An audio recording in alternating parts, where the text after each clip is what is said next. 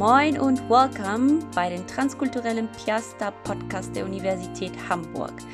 Mein Name ist Juliana Botero, ich studiere Soziologie im Master und heute spreche ich mit Angela Hutnell über das Thema, wie der Weg ins Studium für einige internationale Studierende hier in Deutschland ist. Angela, magst du dich äh, bitte kurz vorstellen? Ja, hallo. Ähm, ja, ich freue mich voll da zu sein heute. Und ähm, genau, ich bin Angela. Ich komme ursprünglich aus den USA und ich habe meinen Bachelor hier in Deutschland gemacht und bin jetzt im Master. Und ähm, ja, freue mich heute, wie gesagt, dabei zu sein. Sehr schön. Ich freue mich auch, dass du hier bist. Ähm, bevor wir ins Thema steigen, habe ich eine Hamburg-Frage für dich. Und zwar, Angela, Planten und Blumen oder Stadtpark? Also für mich kommt es auf die Jahreszeit an. Planten und Blumen im Frühling, äh, der Stadtpark im Sommer. Sehr schön, ich bin genau deiner Meinung. Gut. Sehr schön. ja, ich bin, ja, ich finde, ähm, Planten und Blumen, da genießt man halt die Blumen jetzt in dem Moment, wo sie anfangen zu blühen und das ist total ja. bunt und schön und im Stadtpark kann man sich schön abkühlen und ähm, grillen oder spazieren und dann ist man vor der Hitze ein bisschen geschützter. Also genau. Ja, kann ich sehr gut diese saisonale Unterschiede verstehen. gut, Angela, erzähl mir, wie, wie kamst du auf die Idee, in Deutschland zu studieren? Ja, also ich habe tatsächlich angefangen in den USA zu studieren und ähm, hier hat es mir überhaupt nicht gut gefallen. Ähm, also in den USA hat es mir überhaupt nicht gut gefallen und ähm, ich wollte dann, also ich wusste irgendwie dann nicht, was ich machen soll. Ähm, die Uni Kultur hat mir nicht so gut gefallen, aber auch die Uni selber. Und in den USA ist es sehr schwierig, die Uni zu wechseln, weil, ähm, also aus finanziellen Gründen. Und ähm, deshalb wusste ich dann irgendwie nicht, was ich machen soll. Ich wollte nicht nur, ich wollte nicht einfach wieder nach Hause ziehen, aber und halt keinen Plan haben sozusagen, aber wollte auch nicht da bleiben, wo ich war. Und ähm, dann hatte ich noch Kontakt zu einem äh, Freund aus Deutschland, der hat ein Austauschjahr auf meine Schule gemacht, mein letztes Schuljahr. Und ähm, er hat mich dann gefragt, also ich habe ihm, ihm davon erzählt, was meine Problematik war. Und er hat mich dann gefragt, warum studierst du dann nicht in Deutschland? Ist doch hier fast umsonst. Und ich meinte so, wie ist fast umsonst in Deutschland zu studieren? Internationale Leute können in Deutschland studieren, das wusste ich gar nicht. Ich habe mich dann natürlich sehr äh, viel darüber informiert und habe dann ja feststellen können, dass ich tatsächlich als Amerikanerin ähm, für sehr, sehr wenig Geld im Vergleich zu den Kosten in den USA, also zu den Studiengebühren in den USA, für sehr, sehr wenig Geld in Deutschland studieren könnte. Dann habe ich nochmal Kontakt mit diesem Freund aufgenommen und meinte so, ja, und wie sieht es jetzt mit Wohnsituationen aus und wie soll ich das überhaupt machen? Da hat er mit seiner Familie dann gesprochen und ähm, seine Familie hat mir dann tatsächlich angeboten, dass ich umsonst bei der Familie wohnen könnte, bis ich die deutsche Sprache ähm, gelernt habe, weil ich ja eben kein Deutsch konnte.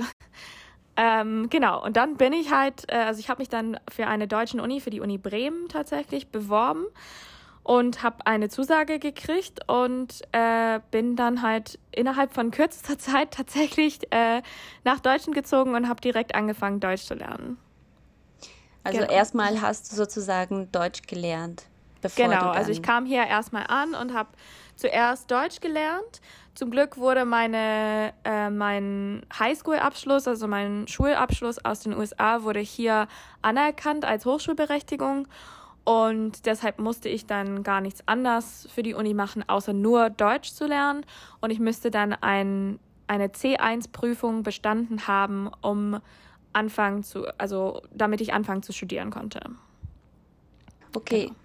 Du, das heißt, ähm, mit welchem ähm, Aufenthaltsrecht äh, oder Aufenthaltstitel bist du dann hierher gekommen? Was ist dann danach genau. passiert? Also Genau, also als ich hierher, also weil das auch so relativ spontan war, sage ich mal, kam ich zuerst mit Touristenvisum beziehungsweise mit keinem Visum nach Deutschland. Als Amerikanerin, also als US-Amerikanerin, ähm, kann man 90 Tage in Deutschland bleiben ohne Visum und das zählt dann sozusagen als Touristenvisum, aber man muss eigentlich gar kein Visum dafür beantragen. Und danach habe ich dann ein Studentenvisum beantragen können weil ich schon, obwohl ich die Deutschprüfung noch nicht bestanden habe, hatte ich schon einen Zulassungsbescheid von der Uni Bremen.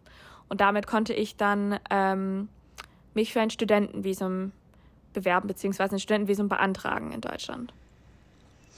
Also du hast dann das Studentenvisum beantragen dürfen wegen deiner Zulassung. Genau. Und ähm, wie lange hast du dann gebraucht tatsächlich, bis du angefangen hast zu studieren?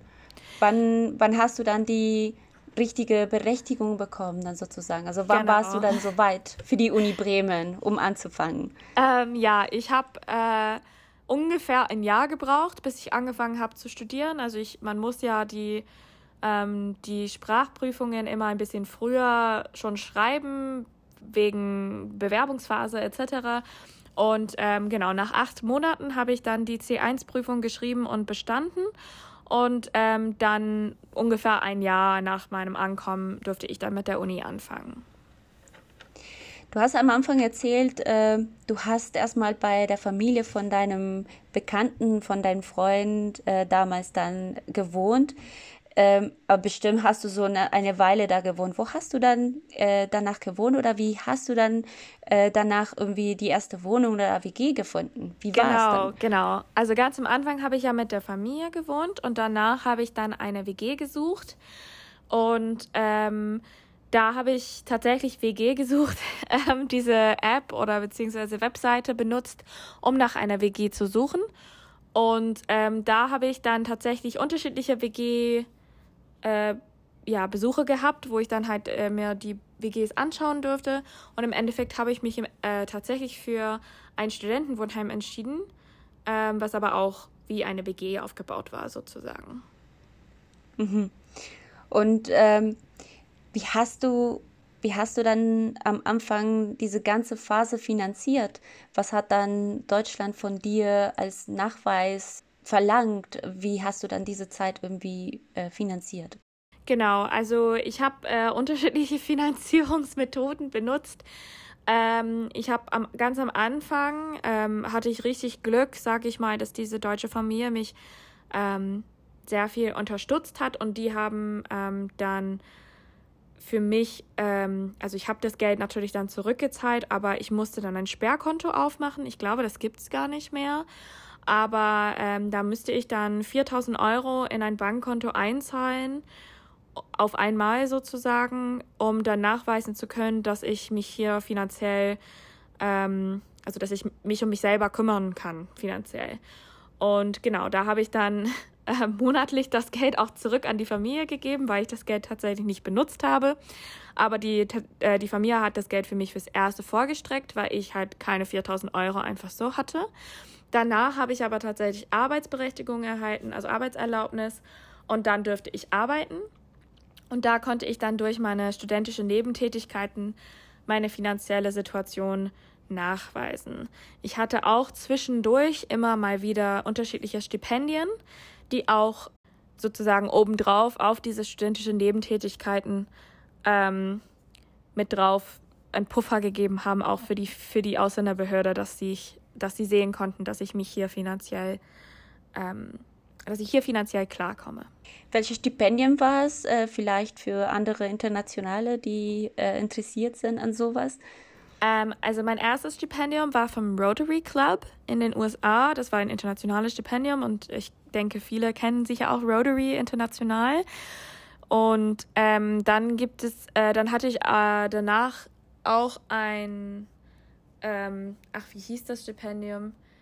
Naja, auf jeden Fall so ein anderes Stipendium für internationale Studierende, dieses Leistungsstipendium an der Uni Hamburg. Und dann hatte ich auch das Deutschlandstipendium. Okay. Mir fällt gerade ein, wir haben bis jetzt gerade nicht wirklich gelehrt, wie bist du dann in die Uni Hamburg dann gekommen, weil dein Anfang war tatsächlich alles dann, alles mit der Uni Bremen. Bremen. Genau, die Uni Bremen und Bremen. Genau. Aber was, was hat dich dann, äh, wie ist dann der Weg äh, nach Hamburg dann entstanden?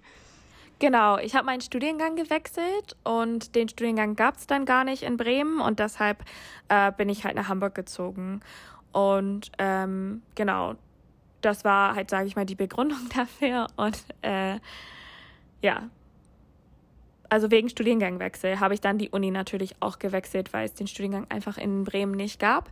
Und ähm, da musste ich dann auch natürlich nochmal eine Wohnung suchen, habe auch wieder WG gesucht und da war ich dann tatsächlich in einer WG einfach, also kein Studentenwohnheim, sondern in einer normalen, in Anführungszeichen, äh, WG. Und genau, so bin ich nach Hamburg gekommen. Okay, jetzt, ähm, wenn ich dann zurück ähm, drehe, einmal auch auf äh, die Finanzierung. Du hast jetzt uns ein bisschen erklärt, wie du das gemacht hast. Ähm, aber wie war es dann äh, für dich als ausländische Studierende, ein, ein Bankkonto äh, zu eröffnen? Äh, Gab es da irgendwie bestimmte Voraussetzungen oder bestimmte ähm, Sachen, die von dir verlangt worden sind? Oder ähm, ja, erzähl mir ein bisschen, wie das war. Genau, ähm, ich hatte tatsächlich keine Probleme, ein Bankkonto zu eröffnen. Also zuerst hatte ich tatsächlich nur dieses Sperrkonto, was ich für meinen Aufenthaltstitel gebraucht habe. Und dann aber, als ich das ganze Geld quasi zurückzahlen konnte, weil auf dem Sperrkonto, für diejenigen, die das vielleicht nicht kennen, ähm, da ist es quasi so, man muss eine bestimmte Summe auf das Konto einzahlen, aber man darf dann monatlich nur eine maximale Summe auch abheben. Ähm, also damals war es ein bisschen günstiger, als es heutzutage ist. Damals müsste ich 4000 Euro einzahlen und konnte maximal 650 Euro pro Monat abheben. Das heißt, ich musste dann auch über längere Zeit das Geld sozusagen zurückbezahlen an diese Familie, die es mir, äh, die, die mir das Geld geliehen hat, weil ich eben nicht einfach auf einmal das ganze Geld zurückgeben konnte. Da hatte ich dann am Anfang nur das Sperrkonto und danach habe ich dann ein ganz normales äh, Girokonto, äh, damals bei der Sparkasse Bremen, aber jetzt bin ich bei der Haspa, ähm, also irgendwie immer bei der Sparkasse geblieben.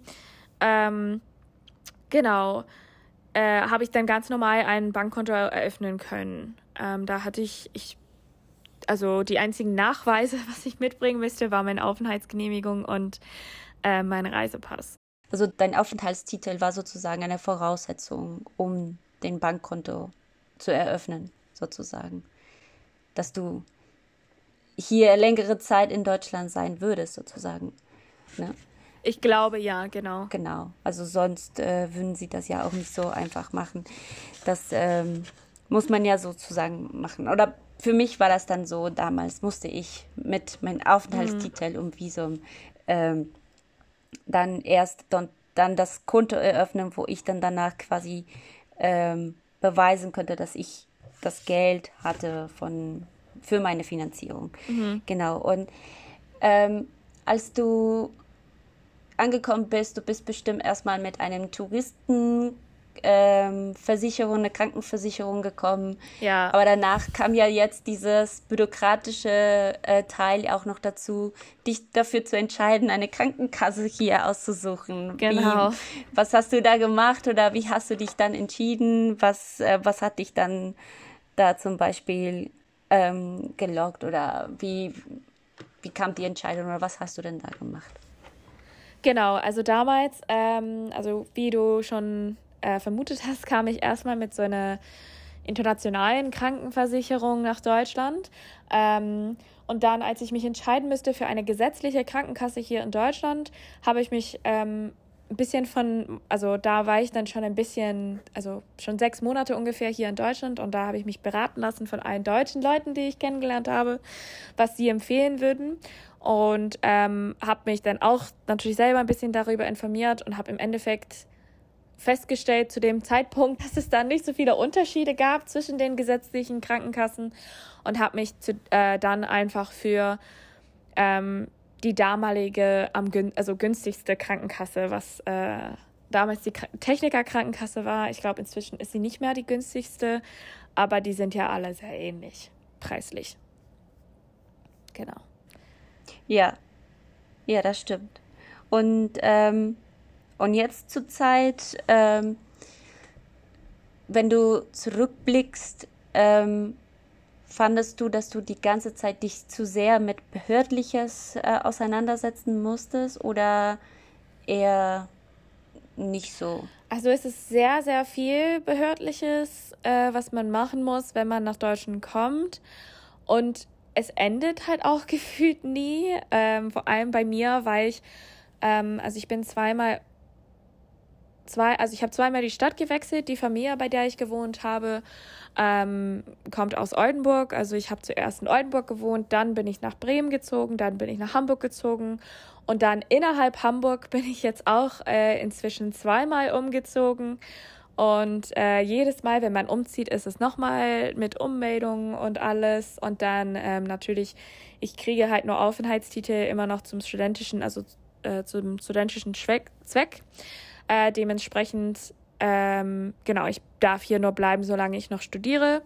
Ist ja jetzt gerade mein Status sozusagen. Und ähm, da muss ich dann auch jedes Jahr meinen Aufenthaltstitel verlängern. Und ähm, ja, also ist es immer sehr viel Bürokratie und sehr viel mit Behörden zu tun.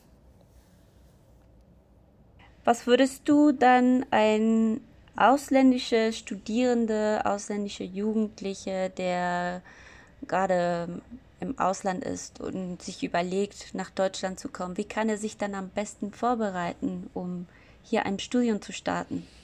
Ja, auf jeden Fall ähm, sich so viel wie möglich einfach informieren, ähm, also was online steht, aber auch, ähm, wenn man dann, also wenn man sich ja dazu entschieden hat, nach Deutschland zu kommen, finde ich es auch unglaublich wichtig, dass man ähm, mit anderen ähm, Leuten, mit, also mit anderen ausländischen Studierenden oder zum Teil auch mit anderen deutschen Studierenden sprech, zu sprechen, um wirklich über seine Rechte und ähm, ja, also seine Rechte zu lernen und, und auch zu wissen, was, was man alles dann sonst noch machen muss.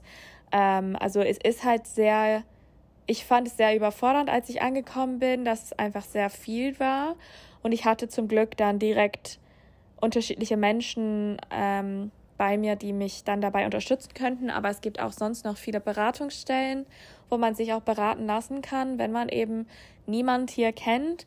Also ich würde sagen, sich selber so viel wie möglich informieren, aber dann auch wirklich ähm, um Hilfe bitten, wenn man dann äh, diese Unterstützung braucht. Weil es gibt ja unterschiedliche Unterstützungsstellen. Ähm, also wie gesagt, man kann eben, also wenn man dann Leute direkt kennenlernt, dann oder Mitbewohner hat zum Beispiel, wenn man in einer WG wohnt, dann kann man die Menschen natürlich gut fragen. Aber manchmal haben sie auch nicht alle Antworten und ähm, da würde ich dann auf jeden Fall auch empfehlen, dass man die Beratungsstellen der Uni, aber auch die Beratungsstellen der Stadt, ähm, also die es in der Stadt gibt, ähm, einfach gut nutzen. Welch, ähm, hast du dich damit auseinandergesetzt? Weißt du, welche Beratungsstellen es gibt? Einfach nur hier, hier, um sich hier zu ernennen, zum Beispiel, damit anderen auch davon hören und wissen, wo wir auch diese Hilfe bekommen können. Genau, also Piaster bietet ja tolle Angebote an, äh, unterschiedliche Beratungsstellen. Also die bieten ja ähm, Rechtsberatung sowie auch, ich glaube, es heißt rund um Behördliches oder sowas, so eine Beratung ähm, über unterschiedliche Aufenthalts äh.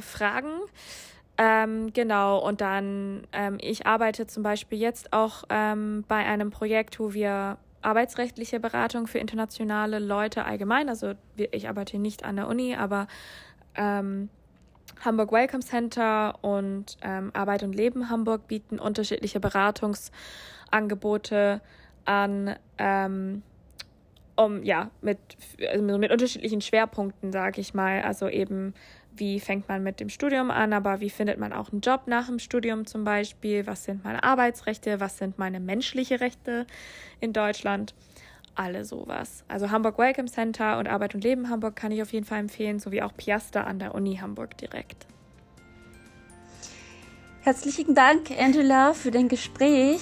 Äh, das war für heute Moin und Welcome. Ich bin Juliana Botero und ich wünsche euch einen schönen Tag noch und bis zum nächsten Mal. Danke, Angela. Ja, vielen Dank. Dir auch. Ciao. Tschüss.